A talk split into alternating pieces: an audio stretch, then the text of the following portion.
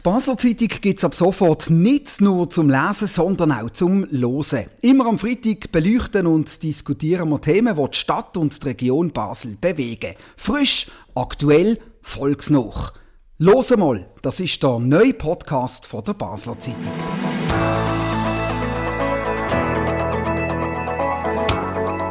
Mein Name ist René Häfliger und meine Gäste bei dieser Premiere sind der Marcel Rohr, Chefredakteur von der Basler Zeitung, zusammen mit den beiden neuen Gesichtern im Kolumnistenteam von der Batz, der Ronja Jansen, Präsidentin von der JUSO Schweiz und dem SVP-Grossrot Joel Thüring. Marcel, zwei neu im Kolumnistenteam, wo die beiden politischen Ränder links und rechts vertreten.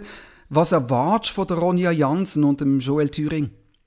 Ich erwarte zwei neue, frische, starke Stimmen, die mit ihren frischen Texten und mit ihrem gesprochenen Wort auch ähm, die Leute ein bisschen aufrütteln, die Gesprächsstoff liefern, die Debatten vertiefen, solche Debatten, die unsere Leser gerne führen. Ähm, und einfach, dass wir einen möglichst guten Dialog am Laufen behalten mit den beiden Frischen, wo ich äh, finde, dass sie in ihrem Leben schon extrem viel erreicht haben, obwohl sie noch sehr junge Menschen sind. Ich gehe jetzt einmal davon aus, äh, Joel und Ronja, die die Anfrage gekriegt haben, haben da nicht lange müssen überlegen, weil für Politiker, Politikerinnen ist so etwas auch immer eine Plattform. Ja, absolut. Also ich habe mich mega gefreut ähm, auf diese Sache. Es ist natürlich mega cool, wenn man mal irgendwie wirklich so frei von Leben, das was einem so ein bisschen bewegt, kann niederschreiben und nicht nur in diesen Einsatz-Statement irgendwie muss schaffen oder so. Von dem her bin ich mega gespannt, wie das so wird und freue mich sehr darauf. Was verfolgst du für Ziel, Joel? Ich habe mich auch sehr gefreut und es ist aber gleichzeitig immer trotzdem eine Herausforderung Herausforderung, denn jeden Monat etwas zu schreiben, wo der Leser findet, das ist interessant zum Lesen und das tut mich gleichzeitig auch ein bisschen beschäftigen, weil ich das wird gut machen. Aber ja klar, natürlich verfolge ich das Ziel, äh, möglichst tolle Kolumnen zu schreiben, die auch äh, die Stadt ein bisschen bewegen werden. Was gibt es für Spielregeln, Marcel? Was hast du ihnen mitgegeben? Was müssen sie beachten? Was müssen sie einhalten und befolgen? Also wir sind Batz, oder? Wir sind nicht irgendwie der Landboot in Winterthur oder so. Das heißt, ähm, ich wünsche mir, dass sie natürlich Themen aufgreifen, wo die Stadt bewegen, wo immer auch einen Bezug haben zu der Stadt, wo die Leute hier in der, in der Stadt oder in der Region besprechen zusammen. Und dann natürlich, das verlange ich das Gleiche, was ich auch von der Redaktion verlange, dass man ähm, einfach einen gewissen Anstand tut, äh, einhalten. Das heißt, man kann die Leute kritisieren, selbstverständlich, aber einfach immer in einem guten Ton, nicht beleidigend sein, nicht ausfällig. Es gibt gerade jetzt zum Beispiel der Diskussion, der Chefredakteur von der NZZ hat im letzten Leitartikel den Herrn Söder als Hinterfotzig bezeichnet. Muss ich sagen, da bin ich fassungslos, da gehe ich vom Stuhl. So Sachen will ich nicht äh, und man muss einfach gewisse Anstandsregeln muss man be beachten. Ronja, deine erste Kolumne, die am Freitag in der Batz erschienen ist, hat sich dem Antiterrorgesetz gewidmet, das im Juni zur Abstimmung kommt. Das ist ein nationales Thema und du bist Präsidentin von der JUSO Schweiz. Äh, heißt das, geht es bei dir allgemein eher um nationale Themen? Ja, es ist natürlich schon so, dass ich mich sehr fest halt mit nationalen Themen ähm, beschäftige, aber ich glaube, die haben ja immer zwangsläufig auch einen Bezug zu den verschiedenen Regionen in der Schweiz. Also wenn man jetzt irgendwie eben die Antiterrorgesetzgebung ähm, anschaut, dann ist es natürlich irgendwie auch hochaktuell ähm, in der Region Basel, gerade irgendwie mit der ganzen Geschichte, was zum Beispiel mit Basel nazifrei passiert ist. Ähm, und, und solche Sachen, das ständige Spannungsverhältnis äh, zwischen welche Formen von Protest sind in Ordnung, auch welche Formen von zivilem Ungehorsam sind in Ordnung ähm, und was geht zu weit und bewegt sich außerhalb vom, vom vom Rechtsstaat. Und dann ist eben die große Frage, wie man mit dem umgeht. Ähm, und das ist etwas, was mich in dieser Woche und jetzt immer noch natürlich sehr beschäftigt hat. Ähm, wenn wir gerade die Pressekonferenz auch vorher hatten zu dem, zu dem Gesetz. Ähm, und wir jetzt hier voll reingehen in den Abstimmungskampf auf nationaler Ebene. Joel, der erste Titel von der Ronja ihrer Kolumne zum Antiterrorgesetz war «Eine wischiwaschi-Vorlage, welche die Freiheit bedroht». Ich nehme jetzt einmal an, das hätte ihr nicht wirklich aus dem Herzen gesprochen. Nein, nicht wirklich. Ich glaube im Gegenteil, mit dieser Vorlage wird die Freiheit von unserem Land eben verteidigt und nämlich auch die Sicherheit, die im Vordergrund stehen sollte. Und ich glaube, die Vergangenheit aus anderen Ländern zeigt, dass, ähm, äh, wenn man möchte, Terrorismus bekämpfen durchaus auch gewisse Massnahmen muss ergreifen muss. Und das wird aus meiner Sicht mit dem Gesetz gut gemacht. Ähm, und darum glaube ich auch, ist es wichtig, dass wir das am 13. Äh, Juni dann annehmen, das Gesetz. Du bist am nächsten Freitag dran mit deiner Kolumne. Wirst du jetzt gerade schon auf das eingehen und entsprechend Antwort geben? Spielen ihr da den Ball ein bisschen hin und her? Oder wie geht ihr mit euch zusammen gegenseitig um an diesen politischen Rändern? Also ich habe jetzt eine andere Kolumne dann vorgesehen. Insofern würde ich jetzt nicht auf Ronja antworten. Ähm, aber es kann durchaus mal sein, dass ich auf äh, ihre Kolumne oder dann auch umgekehrt vielleicht sie auf meine dort, dort reagiere. Aber ich glaube, ähm, es wird auch lebendig genug sein, dass man sagt, man versucht eine Woche später oder zwei Wochen später ein neues Thema aufzunehmen. Reden wir auch über, über neue und andere Themen, Joel? Du hast äh, die erste Bier auf einer offenen Basler Terrasse. Schon getrunken oder machst du einen weiten Bogen drumherum, weil du am liebsten alles bis mindestens Ende nächstes Jahr noch dicht lassen ich kein Bier trinke, ist das schon mal kein Thema für mich. Aber äh, nein, ich bin noch nicht auf einer Terrasse. Gewesen. Ich muss ehrlicherweise sagen, am Oben ist es mir einfach auch schlicht noch zu kalt. Ich äh, bin nicht so einer, der gerne kalt hat. Und jetzt mit der Jacke auf, auf einer Terrasse zu sitzen, also da habe ich jetzt ehrlich gesagt nicht so wahnsinnig Lust. Aber es stimmt nicht, dass ich bis Ende nächstes Jahr alles möchte behalte. Ich möchte, dass wir endlich genug Impfdosen haben. Und da versagt ja leider der Alain Berse heute schon gerade wieder mit dieser modernen Lieferung, die jetzt auch im Mai nicht wird kommen. Und es ist klar, solange wir nicht genügend Impfungen haben, äh, ist es schwierig, alles zu öffnen. Macht der Alain Berset einen guten Job? Ist er von deiner Partei, Ronja? Ja, ich glaube, das ist immer schwierig, das so pauschal ähm, zu sagen. Man weiß auch nicht genau, was in dem Bundesrat hinter den verschlossenen Türen äh, abläuft. So wie ich es wahrgenommen habe, hat, äh, ist der Alain nicht unbedingt der, der jetzt auf die Öffnungen mega fest gestrengt hat. Und mir ist das, glaube ich, ähm, ähnlich wie am Joel Thüring auch äh, zu schnell gegangen und zu viel aufs Mal. Und ich glaube, es geht mir gar nicht so fest um die einzelnen Massnahmen. Ich finde es ja auch cool, auf einer Terrasse hocken und ähm, habe auch nicht das Gefühl, dass das jetzt der grosse Infektionsherd ist, so mit meiner Laienmeinung. Aber ich glaube, das Signal, das ausgesendet wird mit dem, ist vor allem das Gefährliche, dass man das Gefühl hat, puh, jetzt ist wieder Scheierweihe, jetzt können wir es locker nehmen. Und ähm, das ist etwas, was nicht nur mit den Massnahmen zu tun hat, sondern eben mit dem, was man aussendet. Und von dem habe ich ein bisschen Schiss im Moment. Das ist, da sind wir uns einig, da bin ich tatsächlich auch eher wieder Ronja Janssen, wenn es um die Maßnahmen geht. Aber man muss schon sehen, das Versagen von Herrn Berse jetzt bei der Impfdosenbeschaffung ist natürlich schon legendär. Wenn man schaut, wie England, Israel ist, Amerika, die haben quasi die ganze Bevölkerung durchgeimpft und jetzt muss man heute wieder lesen, dass es bei uns viel später wird. Also eigentlich müsste Herr Berse heute zurücktreten, weil er das Impfdosenbeschaffungsmanagement wirklich null im Griff hat, das Angebot von Lonza irgendwie nicht äh, wahrgenommen hat. Äh, das finde ich ist für die Bevölkerung schwierig, weil tatsächlich der Mix zwischen einerseits zu wenig Impfdosen und gleichzeitig aber jetzt möglichst rasch alles zu lockern, das funktioniert nicht. Und der Herr Berse schafft es nicht, bei den Impfungen so vorwärts zu machen, dass man eben lockern kann. Und darum finde ich das äh, weitgehend fahrlässig. Also eben, ich habe das Gefühl, es ist einfach verkürzt und irgendwie ein bisschen populistisch, wenn man da einfach irgendwie die Schuld nur auf den Herrn Berse schiebt. Ich würde mir ja auch wünschen, dass wir schneller impfen können. Das ist die Perspektive, die wir jetzt einfach noch haben in dieser, Perspe äh, in dieser Krise. Aber was für mich eigentlich das viel größere Problem ist bei diesen Impfungen, oder? Man tut dann immer so, als würde das Virus irgendwie an der Landesgrenze aufhören. Aber wir haben im Moment wegen der fehlenden Freigabe von der Impfpatent die Situation, dass die letzten Menschen ähm, die Impfung erst 2024 werden bekommen. Wenn wir gesehen haben, wie viele ähm, wie viele Mutationen es jetzt innerhalb von dem einen Jahr gegeben hat, dann finde ich das vor allem extrem fahrlässig, dass die Schweiz sich dort nicht für eine Aufhebung von diesen Patent eingesetzt hat.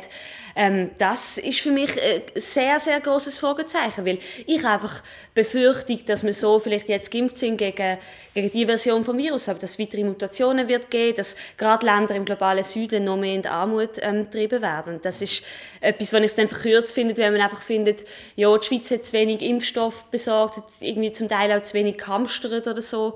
Ähm, man muss einfach in einer globalen Pandemie auch irgendwie bereit sein, eine globale Perspektive einzunehmen. Und trotzdem ist es auffällig, dass alle freien Staaten wie England, Israel, Amerika, die nicht in einem Staatenbund wie jetzt zum Beispiel der EU angehören, viel weiter sind beim Impfen und dass sich die Schweiz eigentlich auch ein freier Staat, aber klar, der Herr Berse will lieber in der EU, sich an der EU orientiert und darum es bei den Impfungen einfach nicht vorwärts geht. Und das kann man mir nicht erklären, warum das, das so ist. Wir hätten viel mehr Geld müssen bei der Impfdosenbeschaffung einsetzen Das wäre günstiger, wie wenn man jetzt quasi Woche für Woche einen Lockdown hat, wo die Wirtschaft ganz viel kostet, wo Arbeitsplätze vernichtet. Das kostet am Schluss mehr. Und das ist in der Verantwortung vom Gesundheitsminister. Bei den Maßnahmen bin ich einverstanden, das ist am Schluss der Gesamtbundesrat. Aber das Impfdosenmanagement ist im Bundesamt für Gesundheit und dort ist der Herr Berse der Chef und darum hat er zurückzutreten. Eben, also ich habe gerade noch mal nachfragen. Eigentlich müsste der Alain Berse zurücktreten, heisst dass du forderst den Rücktritt von Alain Berse? Also ich meine, es ist klar, die bayerische Gesundheitsministerin hat wegen weniger Fehler müssen zurücktreten. Der österreichische Gesundheitsminister ist derart äh, angegriffen worden, dass er aus gesundheitlichen Gründen hat müssen zurücktreten es leuchtet mir nicht ein, wieso man sich immer noch so an dem Alain Berset ergötzt. Der Alain Berset ist der Hauptverantwortliche bei der Impfdosenbeschaffung, nicht bei der Pandemiebekämpfung, aber in der Pandemiebekämpfung ja. ist die Impfdosenbeschaffung ein zentraler Punkt. Ja, also es ist schon ein bisschen semi-dreist, wenn man da anhockt und einfach ignoriert, eines mehr, dass der Bundesrat einfach eine klare Mitte-Rechtsmehrheit hat. Ich meine, äh, bis auf vier Zellen sollte eigentlich nicht irgendwie eine, eine mega grosse Challenge sein, finde ich. Auch nicht für Menschen in der SVP. Und dann frage ich mich schon auch ein bisschen, muss ich sagen, was ist denn mit ihren Parteien, Kolleginnen und Kollegen, wo, wo irgendwie gefunden haben, man kann die Pandemie auf den 22. März einfach, März einfach für beendet erklären und dann macht man einfach die Augen zu und scheier weia. Also das finde ich dann wesentlich grösseres politisches Versagen, muss Aber ich sagen. Aber Alain Berset steht ja schon lange unter Druck. Also das, was jetzt der Joel sagt, ist einfach noch das letzte Krönchen aufs Ganze. Bin ich nicht bei ihm. Ähm, wenn man sieht, wie die ganze Pandemiebekämpfung angefangen hat, Digitalisierung, die überhaupt nicht geklappt hat. Das Contact Tracing App, die nicht funktioniert. Also es ist jetzt schon einiges zusammengekommen in den letzten Monaten und äh, das muss sich halt am Schluss das ganze Gesundheitsdepartement einfach auf die Fahne schreiben, das hat man nicht erfüllt. Und das, was jetzt ist, ich glaube einfach, am Schluss in der Nachbetrachtung von der Pandemie werden wir eben dann das Gesamturteil fällen, wie schnell haben wir geimpft. Dass wir den Impfstoff haben, ist ja eigentlich etwas Grossartiges, oder? Muss man ja auch mal sagen, ja. oder? Aber jetzt geht es natürlich schon darum, eben, was legen wir jetzt für ein Tempo an? Und dass sich jetzt die Leute natürlich wieder ein bisschen verschaukelt vorkommen, kann ich aber auch nachvollziehen, muss ich ehrlich sagen. Und ich meine, am Schluss vom Tag, oder nochmal, wir sind uns einig, es braucht Maßnahmen, solange, bis man genug hat, die geimpft sind. Und aber solange man zu wenig hat, die Impfdosen überhaupt haben, kann man auch nicht frei sein. Und das hängt so stark miteinander zusammen, dass ich finde, man kann es nicht einfach vom Tisch wischen, dass dort in der Beschaffung derart viel versagt worden ist, dass wir aufgrund von dem schlechtere Rahmenbedingungen haben. Ich finde auch Daten im Gesetz schreiben völlig absurd. Ich finde, es muss, es muss den Impfstoff haben damit können die Massnahmen gelockert werden. Und leider versagen wir beim Impfstoff einkaufen und gleichzeitig lockern wir trotzdem. Und dass das ein Widerspruch ist und die Bevölkerung letztlich auch nicht mehr versteht, das kann ich nachvollziehen. Und darum habe ich auch Verständnis für die Leute, die sagen, spinnen ihr eigentlich, wir lassen uns nicht mehr in Anführungszeichen einsperren. Ich bin zwar nicht dieser Meinung, aber ich habe Verständnis dafür, dass der Unmut in der Bevölkerung groß wird. Und da nutzt es halt nicht, wenn der Herr Bär in der Woche wohlfeil in einer Pressekonferenz sitzt mit schönen Worten, der Kantonsregierung etwas verspricht und drei Tage später muss er das äh, Versprechen wieder brechen. Wie oft wirst du eigentlich gemaßregelt von deiner eigenen Partei, dass du immer äh, so in den Rücken fällst? fallen nicht in den Rücken. Wir haben in unserem Parteiprogramm nicht Umgang mit der Corona-Pandemie festgeschrieben. Darum gibt es nicht eine Meinung dazu. Ich habe eine sehr klare Meinung. Ich bin der Meinung, der Schutz der Bevölkerung geht an erster Stelle. Es muss die Maßnahmen geben, bis man genug Impfdosen hat. Und ich glaube, am Schluss des Tages sind wir uns da in der SVP sehr einig, dass der Schlüssel zum Erfolg das Impfangebot ist. Und an diesen kleinen Punkten, ob man jetzt früher oder später aufmacht, ich glaube, da gibt es Unterschiede in der Partei. Und ich bin da viel näher bei den SVP-Gesundheitsdirektoren Rikle, Galatti, Schneck, äh, Thomas Weber. Und vom, ja. vom, vom nach dir betitelten Dummplapperi Daniel Koch, hast du von ihm eigentlich persönlich schon mal irgendeine Reaktion gehabt? Oder so? Nein, ich nehme an, der, der Herr Koch hat anders zu tun, hat UEFA beraten, wie, wie, sich die Stadien füllen was auch völlig absurd ist in einer Pandemie. Ich glaube, der Herr, Herr ähm, Koch könnte Frau Dessier, wie der Schweizer Illustrierte, für das Horoskop ablösen. Das ist etwa gleich verlässlich, was der Herr Kopp sagt, wie Frau Dessier. Aber ich möchte noch, Aber, darf ich einen Halbsatz ganz kurz dazwischen schieben, den Begriff Dummplapperi? Äh, das ist jetzt mir ein Anliegen als Chefredakteur von der BATS. Das wäre jetzt ein Begriff, den ich jetzt in der Kolumne von Joel Thüring oder von der Ronja Jansen nicht gerne würde lesen würde. Das ist jetzt für mich eine Spur zu weit. Auch was den Respekt betrifft haben vielleicht unterschiedliche Dinge, aber das war mir jetzt noch ein Anliegen, gewesen, das möchte ich noch schnell betonen. Du hast noch, ich habe zu dem noch schnell eine Frage nachher gerade an Ronja Jansen. Äh, du hast aber noch etwas anderes sagen. Ja, nein, ich finde einfach, man muss auch sehen, die, die die ganze Zeit gepusht haben, die, die die ganze Zeit torpediert haben, dass Massnahmen nicht eingehalten worden sind, das ist die rechte Rotseite gesehen, du Uli Maurer, der immer wieder irgendwie halb mit Verschwörungstheoretikern umgeflirtet hat ähm, und irgendwie gefunden hat, ähm, ja, äh, man kann kaum mehr irgendwie Widerstand zeigen gegen die Massnahmen und so. Also, also es ist klar, wo die gekocht sind, wo, wo, wo torpediert haben, dass die Leute angemessen unterstützt werden in dieser Pandemie. Die, die auch irgendwie gefunden haben, ähm, wir wollen die Wirtschaftshilfe nicht sprechen, wir wollen das Covid-Gesetz torpedieren. Das ist ja ihre Parteikollegin äh, Frau Magdalena Matula-Blocher.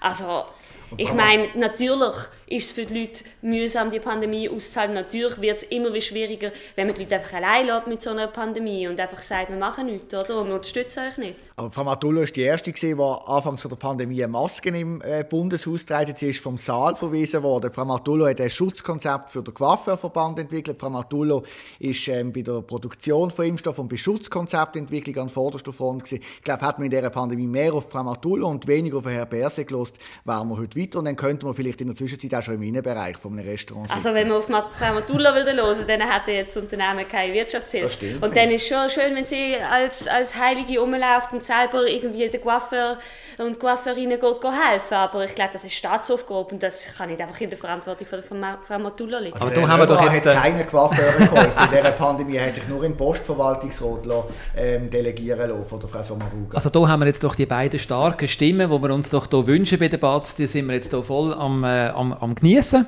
Äh, was mich aber noch jetzt zwischendurch mal einfach würde interessieren, ihr zeigt ja beide extrem Kanten. Und zwar auf der, nicht nur auf den sozialen Kanälen, auch sonst. Ihr habt sehr viel Auftritte in der Öffentlichkeit.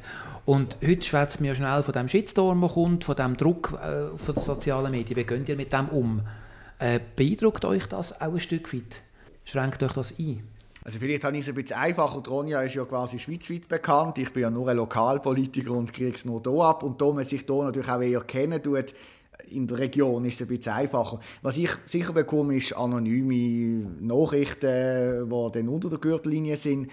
Aber jetzt so im Persönlichen erlebe ich eigentlich heutzutage, früher habe ich das auch gehabt, vor etwa 20 Jahren, aber jetzt heutzutage erlebe ich eigentlich im Persönlichen keine grossen Anfeindungen. Darum kann ich mit dem recht gut umgehen, weil es eben nicht im persönlichen Alltagsleben dort stattfindet. Im Ausgang ein bisschen wird es kritisch, aber insgesamt mit denen quasi unter der Gürtellinie Nachrichten, ja, die nehme ich zur Kenntnis und wenn sie besonders originell sind, poste ich sie sogar, um die entsprechenden Leute ein bisschen blöd dastehen zu lassen. Meistens kommt das dann eben noch gut an. Hast du auch schon gepostet, etwas, was gegen dich war? Äh, nein, habe ich glaube noch nie gemacht. Ich will einfach irgendwie diesen Leuten auch die Plattform nicht geben. Aber ich bekomme durchaus, also ich bekomme immer wieder mal Nachrichten unter der Gürtellinie auch, äh, also auf verschiedensten Wegen, Post, Telefon, äh, E-Mail, was auch immer. Und zum Teil sind das wirklich auch ähm, ja, Drohungen auch mit sexualisierter Gewalt und äh, körperlicher Angriff drin. Und das, also das ist natürlich etwas, wo, wo absolut nicht geht. Und ich bin auch eigentlich schon auf der Polizei wegen so einem Brief. Ähm, aber also meistens habe ich mich von dem eigentlich relativ wenig stressen und es ist eigentlich mehr, wenn es einfach in einer riesigen Quantität kommt und auf einem einprasselt, dann ist irgendwann schon mal so, dann lege ich das Handy dann mal irgendwie jetzt oben auf die Seite und lenke mich ein bisschen ab, aber ich habe das Gefühl, ich kann das eigentlich relativ gut, gut handeln. Und auch eben die klaren Angriffe unter der Gürtellinie, die wirklich eigentlich rechtlich nicht in Ordnung sind, ähm, ich lasse das eigentlich nicht an mich herankommen aber ich sehe natürlich, dass es ein riesiges Problem ist. Und was ich vor allem wichtig finde, oder, ähm, mich tangiert das jetzt persönlich nicht mega fest, aber es kann einfach nicht sein, dass irgendwie eine Person allgemein, aber irgendwie auch speziell junge Frauen, die viel von dem abbekommen, ähm, müssen sich so eine dicke Haut einlegen, damit sie etwas können sagen in der Öffentlichkeit. Das finde ich, das ist das, was mich dann irgendwie immer so ein bisschen zum Nachdenken bringt, dass ich denke, hey, andere Leute sagen dann vielleicht nichts mehr nächstes Mal, wenn sie so Nachrichten bekommen und das ist etwas, was ich sehr, sehr schade finde. Du bist extrem aktiv und engagiert als Kämpferin für Gerechtigkeit. Was hat dich getrieben zu dem? Gerechtigkeit ist für mich einfach immer schon etwas mega, mega Wichtiges. Wir haben alle ein anderes Verständnis von dem, aber es ist auch lustig, wenn ich zurückdenke irgendwie an meine Kindheit oder so, die ersten Szenen, die mir noch in den Sinn kommen, die frühesten, das sind alles Szenen von etwas, was ich absolut ungerecht gefunden habe. Ich habe das nie können tolerieren und das hat mich dann in, in die Politik ähm, auch getrieben. Ähm, das ist konkret, das ist eigentlich lustig jetzt, weil das hier wieder ein Basel-Thema ist, dann bei der Mindestlohnabstimmung gesehen, wo ich einfach nicht nachvollziehen konnte, wieso man irgendwie, wie man kann sagen, wir leben in einem der reichsten Länder der Welt, aber wir können uns nicht einen anständigen Lohn für alle, die arbeiten, leisten. Aber warte mal, und wenn du das nicht kannst nachvollziehen kannst, ich kenne jemanden, der das erklären kann. der Mindestlohn, Ja, es ist klar, wenn man einen Mindestlohn hat, werden mehr Leute, keine Leute, also mehr Leute, die eine Firma haben, die einen Betrieb haben, keine Leute mehr anstellen damit gibt es wieder mehr Arbeitslose. Gerade jetzt in der Corona-Pandemie ist ja der Mindestlohn völlig absurd. Ich habe gerade gestern ähm, in, einem, in einem Beitrag äh, gesehen, eine Restaurantbetriebin, die gesagt hat, ja, sie können dann einfach niemanden mehr anstellen. Und ich meine, gerade Restaurants sind jetzt in der Corona-Pandemie nicht so gut äh, dran gewesen. Und wenn dann die jetzt schon mehr hat, vielleicht die Leute nicht mehr zu beschäftigen, wird sie es mit einem Mindestlohn erst rechnen können. Aber das ist typisch äh, natürlich linke Politik. Einerseits will man mit der Gießkanne das Geld verteilen, merkt aber nicht, dass man durch das sehr viel mehr verhindern nämlich dass Leute, Unternehmer quasi wieder neue Leute anstellen, die vielleicht sonst ähm, der ähm, Zugriff auf den Arbeitsmarkt nicht hätten oder nur quasi in einem sozialen Setting, ähm, wo ich finde, wo möglichst auch der Freimarkt bis zu einem gewissen Grad Aber look, was ich einfach, also zwei Sachen zu deinem Votum. Zuallererst, ähm, rein volkswirtschaftlich ist die Theorie heute ähm, großmehrheitlich widerlegt. Also es gibt ganz, ganz viele Studien, die aufzeigen, dass Mindestlöhne nicht irgendwie einen nachteiligen Effekt auf Be Beschäftigung haben. Im Gegenteil, man stärkt mit anständigen Löhnen auch die Kaufkraft der Bevölkerung, sodass sie eben dann auf der Terrasse können gehen und etwas konsumieren. und der zweite Punkt ist einfach auch die Grundsatzentscheidung, die wir uns als Gesellschaft stellen müssen. Ähm, wenn wir das in diesem Land alle Leute, die 100% arbeiten, einen anständigen Lohn haben zum Leben, oder wenn wir das nicht. Und ich finde, schlussendlich geht es um diese Frage, oder? Weil es ist klar, in der Schweiz ist das Geld um. Ähm, wir haben gesehen, wie viele die reichsten Personen in der Corona-Pandemie ähm, bei ihren Vermögen zugelegt haben. Das Geld wäre um. Und wenn man dann sagt, wir können uns keine 4000 Franken Lohn leisten oder so etwas, dann finde ich das einfach ähm, ja, verkürzt und dann ist das eine politische Entscheidung, dass wir uns das nicht leisten. Das kann man schon machen. Ich finde es halt einfach asozial. Und es gibt ganz viele Leute, die dann real mega strugglen, oder, wenn sie keinen anständigen Lohn haben. Ich habe selber seit lang im, im Service geschafft und mit jemandem zusammen geschafft, der mir dann auch mal irgendwie erzählt hat, ähm, ja, dass sie ihrem Kind gerne eine bestimmte Therapie würde ermöglichen würde ähm, aber sich das halt zum Beispiel nicht kann leisten kann. Das Geld ist um in der Schweiz, wenn wir eine sehr freie Wirtschaft haben, wo den Leuten nicht allzu viel äh, Klötze zwischen Beine wirft. Und das ist unser Erfolgsmodell. Und genau darum ist eben so ein Mindestlohn nicht sinnvoll, weil unser Modell eben so gut funktioniert, dass Leute, die Geld haben, auch wieder Leute die anstellen, die ein Unternehmen gründen. Und die darf man nicht zu fest behindern, weil sonst gründen sie hier keine Unternehmen mehr, respektive gehen mit ihrem Unternehmen weg und das führt zu mehr Arbeitslosigkeit. Den Sozialismus haben wir in den 80er Jahren überwunden und jetzt durch die Hintertür wieder einzuführen. Ich glaube auch nicht so sinnvoll in allen Ländern, wo sozialistische Gedanken, äh, der sozialistische Gedankengang weit verbreitet ist, geht es jetzt wirtschaftlich schlechter, wie in freien, in freien Staaten wie die Schweiz einen ist. Du wieder schnell dazwischen grätschen. Äh, Ronja Jansen hat vorher etwas mega gesagt, etwas Interessantes, was mich jetzt wirklich beschäftigt. Äh, man muss sich eine dicke Haut zulegen, wenn man so agiert wie ihr zwei jetzt, äh, gerade als junge Frau auch. Heißt das im Umkehrschluss auch, dass eben auch viele junge Frauen ihre Meinung nicht mehr sagen und eben sich nicht mehr engagieren, genau aus dem Grund, was Sie jetzt gerade gesagt haben?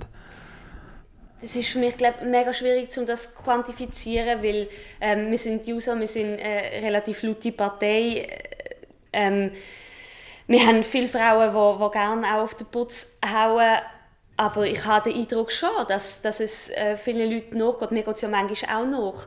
Und natürlich macht das etwas ähm, mit einem, wenn man, wenn man in einer riesigen Quantität einfach Beleidigungen hört und dass man, dass mhm. man irgendwie dumm sei und weiß ich was. Und, ähm, und da Frauen andersrum, weil der Joel Thüring hat vorher gesagt, im Ausgang sei schon mal ein bisschen kritisch geworden. Mhm. Also heisst das dann irgendwie, das nimmt man mit einem Lächeln entgegen als Mann und als Frau hat man einfach eher Angst in so einem Moment, oder wie ist das? Also es kommt natürlich immer ein bisschen auf die Situation davon. Ich habe dann im Ausgang bin ich meistens nicht allein. Ich habe Leute um mich herum, die dann auch sich für mich einsetzen. Das hat es auch schon gegeben, dass sie sich quasi vor mir gestellt haben. Das hilft dann natürlich.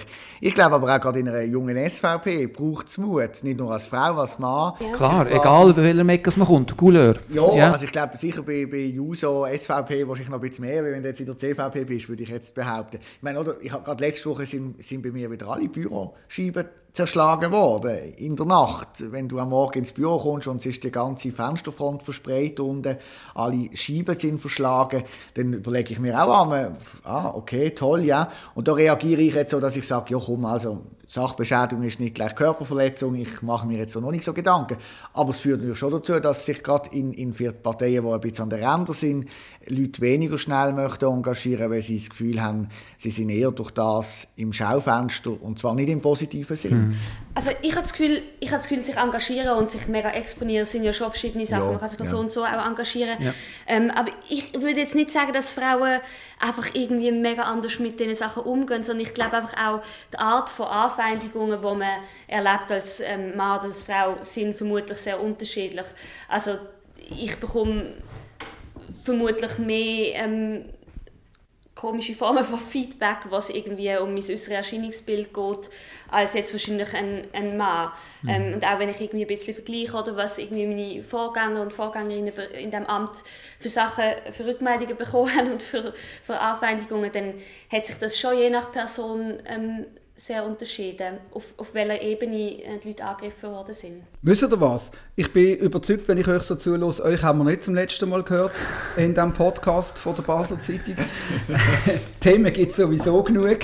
Ähm, mir persönlich als harmoniebedürftiger Mensch wäre es ein Anliegen, dass wir uns noch ein bisschen spüren am Schluss. Äh, Joel und äh, Ronja, ähm, was, äh, Joel, gefällt dir an der Ronja? Ähm, Ronja, was äh, findest du cool am Joel? ja, ich glaube, was ich wirklich cool finde, ist, wenn man, wenn man irgendwie auch mal den Mut hat, eben gegen die eigene Partei aufzustehen und seinen eigenen Kopf behalten. Ich glaube, das ist etwas, was ich grundsätzlich positiv finde. Ja, und ich finde es toll, wenn sich junge Leute engagieren, sich auch exponieren möchten. Es braucht ein bisschen Mut dazu, es braucht auch Zeit dazu. Und das schätze ich äh, an der Ronja sehr. Und ich glaube, äh, es braucht mehr junge Leute, die sich überhaupt, egal in welcher äh, Partei, die engagieren. Absolut, ja. Und was lesen wir von dir am nächsten Freitag in deiner ersten Kolumne?